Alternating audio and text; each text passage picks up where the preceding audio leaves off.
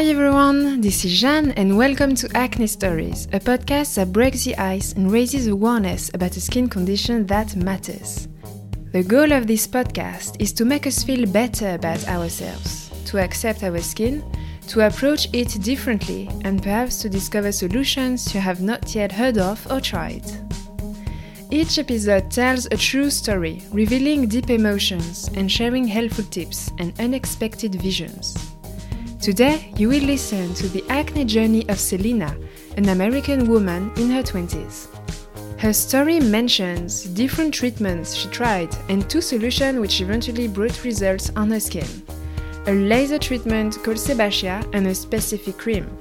However, Selina brilliantly demonstrates that curing acne is far from just finding the matching treatment, as it also concerns mental health. In order to reduce her stress level, she tried techniques to chase negative thoughts to better control her emotions, and that's where her behavior pattern changed, helping her to maintain a better mood and to feel more comfortable with others. Selina's goal was also to strengthen her body and mind connection so she could eventually reach a state of peace with her skin. For this, she tried meditative activities and now practices Tai Chi and yoga. The happy voice of Selina and her tips will undoubtedly help you to feel better and to consider your acne differently. Enjoy listening! Hi, everyone. Thank you so much for tuning in to the Acne Stories podcast. My name is Selina, and I wanted to talk a little bit about my acne journey and how I was able to heal my skin by adapting a biological, psychological, and social treatment plan to help my acne and the subsequent mental health challenges that followed it. So, just to get started, as a little backstory about my skin, I developed acne at the age of 10 and it started after a pretty severe bout of stress. And I think that kind of interacted with puberty coming into play, and I started getting um, a lot of pimples on my chin.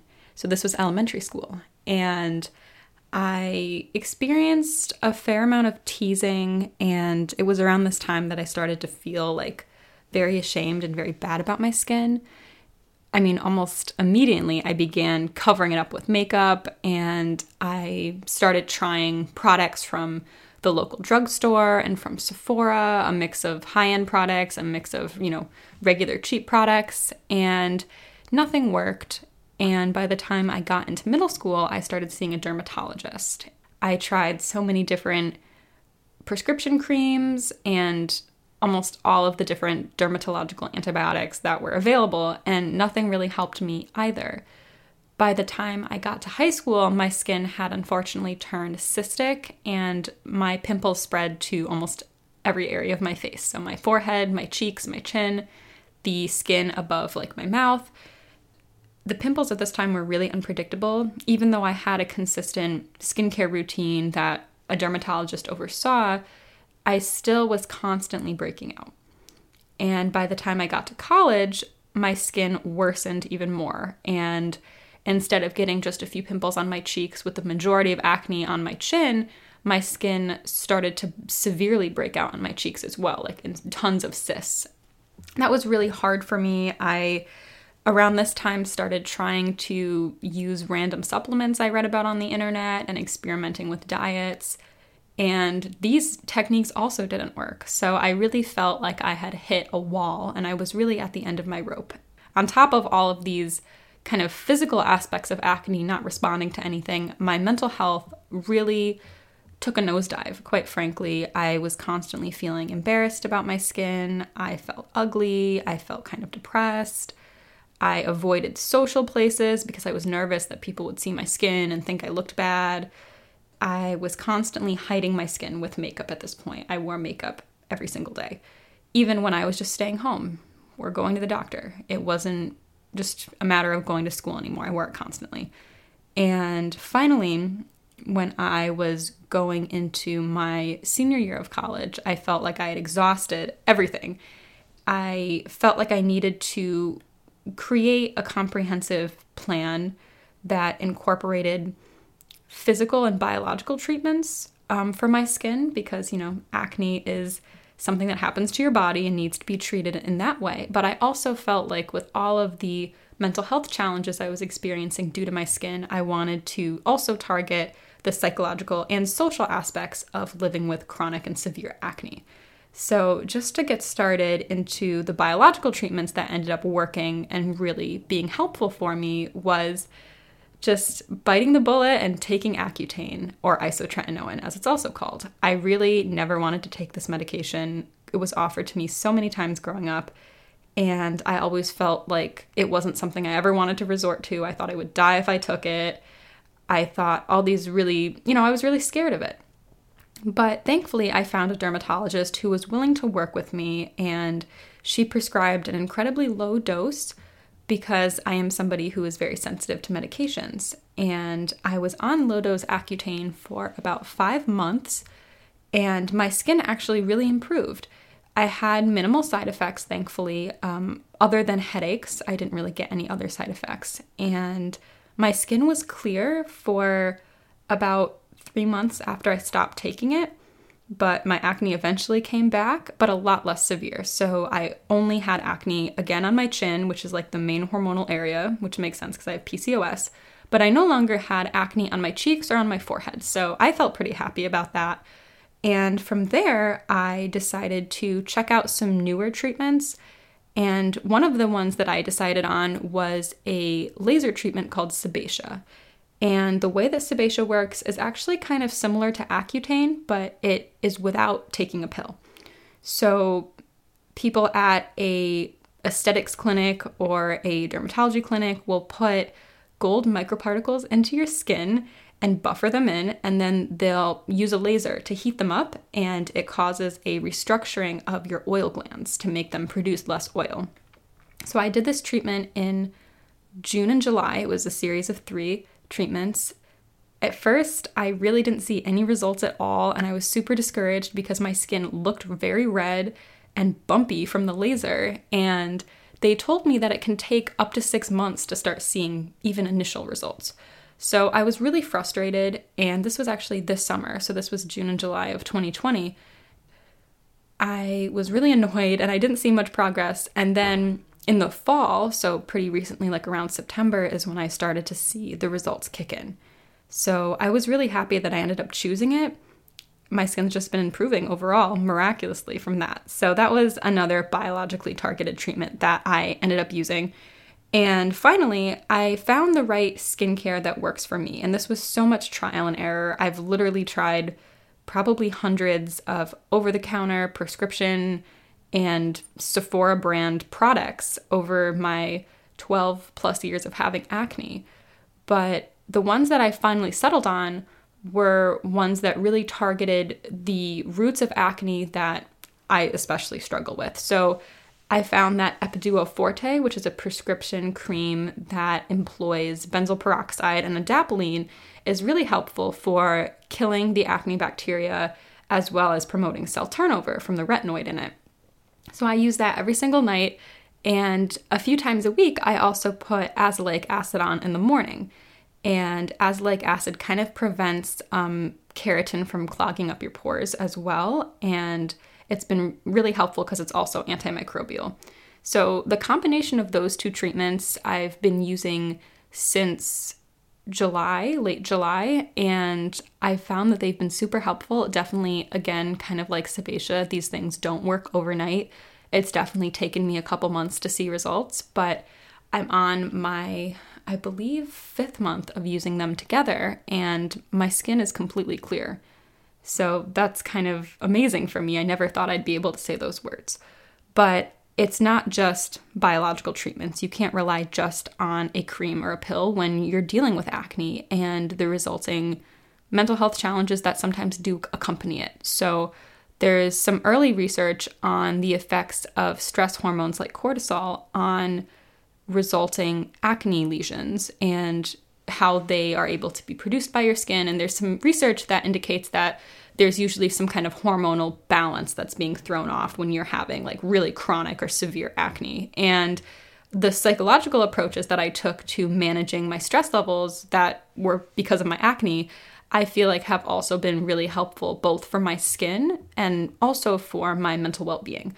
So, some of those were actually incorporating cognitive behavioral techniques into how I thought about my skin. And cognitive behavioral techniques kind of make you address the thoughts you're having about something before they translate to your behaviors. So, for me, I would have a lot of negative thoughts about my skin. I was obsessed with my acne, I was obsessed with trying to find new treatments for it and Googling constantly and reading acne forums, and it would suck up so much of my time.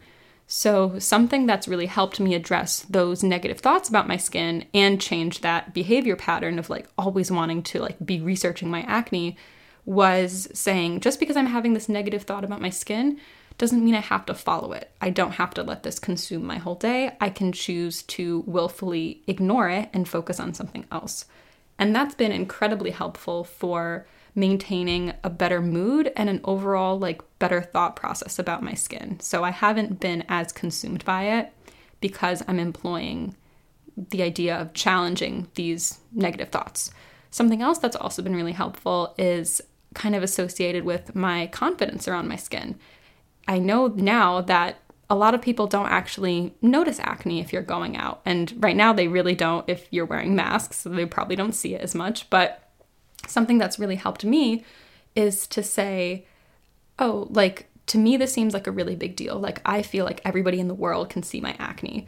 But the reality is, a lot of people are kind of stuck in their own heads and they're not going to notice your skin. And even if they do, they have a pretty low likelihood of saying it. So, something that I've also told myself that's helped reduce my stress around my acne is saying, okay, I'm having this negative thought about my skin, and I'm scared that other people are going to see it and think I look bad, but that doesn't make it a reality. Just because I'm having this thought doesn't make it a reality for everybody else.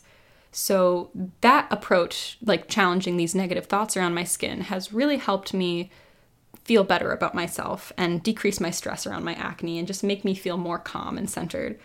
And something else that's really helped is strengthening the mind and body connection. And us acne sufferers, we often have a very difficult relationship with our bodies. Just the language alone, when talking about acne treatments, can make you feel like you're in the middle of a war zone, fighting acne, raging a battle against your pimples. I found that partaking in physical movements and activities that strengthens the mind body connection instead of feeling like I'm at war with my body and the acne that it's producing has also lowered my stress and improved my overall relationship with my skin and how I react to it. So, some of these activities have included Tai Chi, meditation, and yoga. And these are all demonstrated in the research literature to decrease those stress levels that can lead to acne and they also oftentimes can make somebody feel a little bit better and get them out of their head a bit more. And so for me, these have been super great because I tend to be a little obsessive over my skin and getting myself out of my head by doing these calming and meditative activities can really help me to just relax and not pay as much attention to the state of my skin. So those have been so great. And finally, in addressing my chronic struggles with acne, I also thought it was important to incorporate a social piece to this. And you're probably wondering like what does socializing have to do with acne? How can that translate to how I feel and how could that translate to my stress levels that possibly feed into the acne cycle?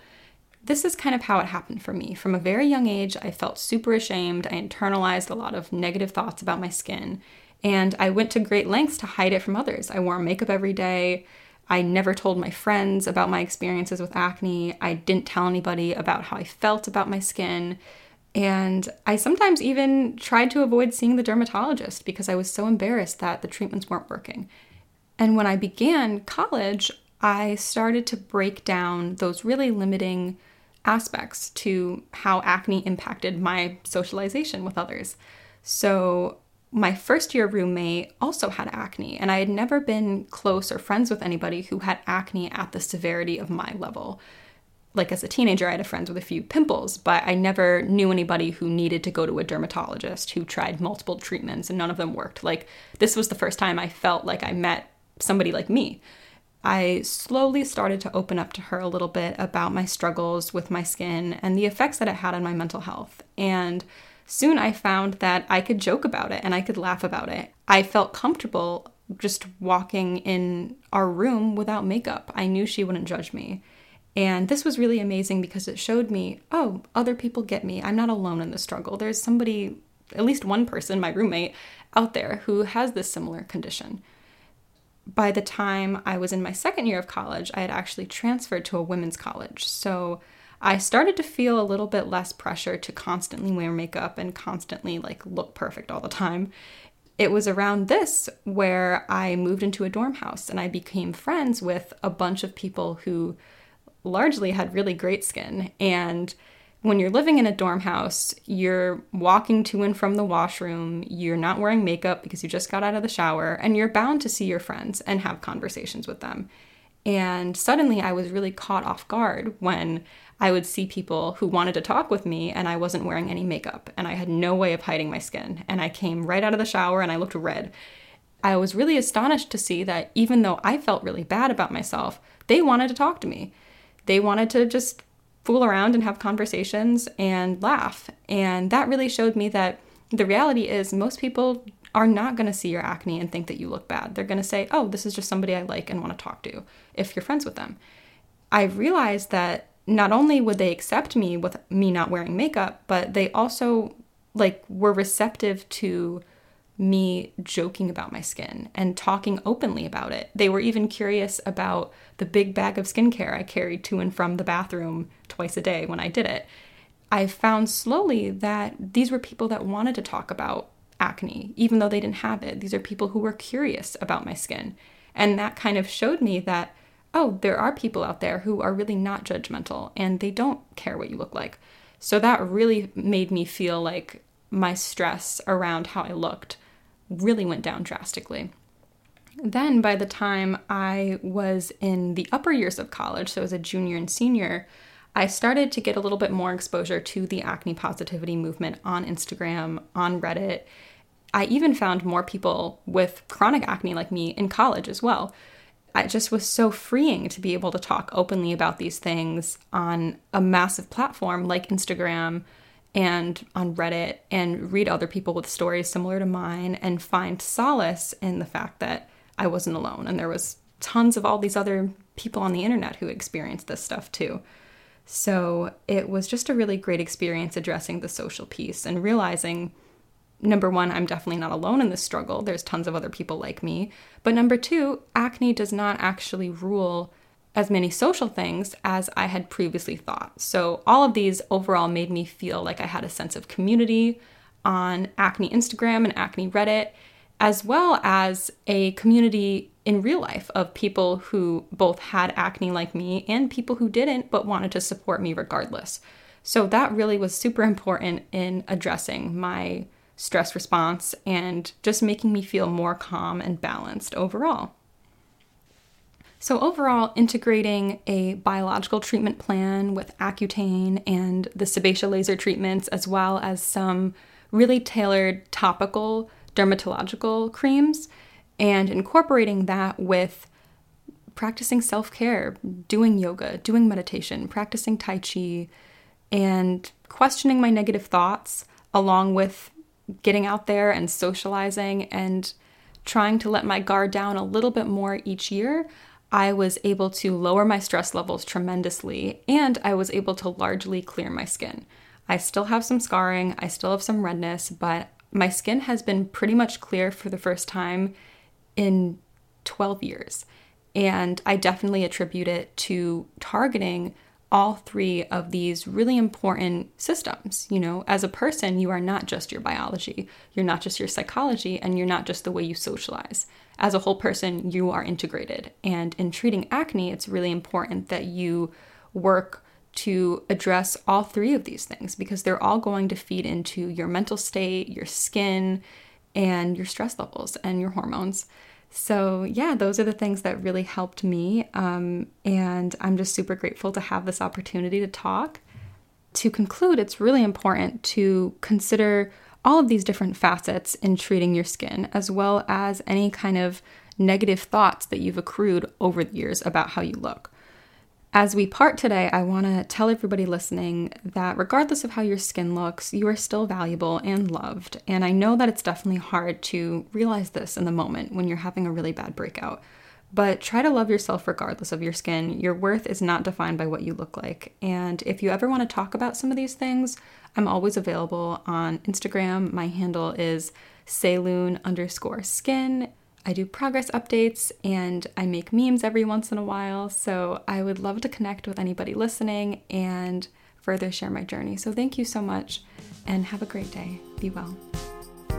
I hope you enjoyed this episode. As Selina just mentioned, feel free to follow her Instagram page and to enjoy her humoristic feed. If you would like to share your story or your opinion on the podcast, you can get in touch with me by writing to acnestoriespodcast at gmail.com. Feel free to share this episode on social networks and to review it on Apple Podcasts. Acne Stories is also available on Spotify, Deezer, and Instagram.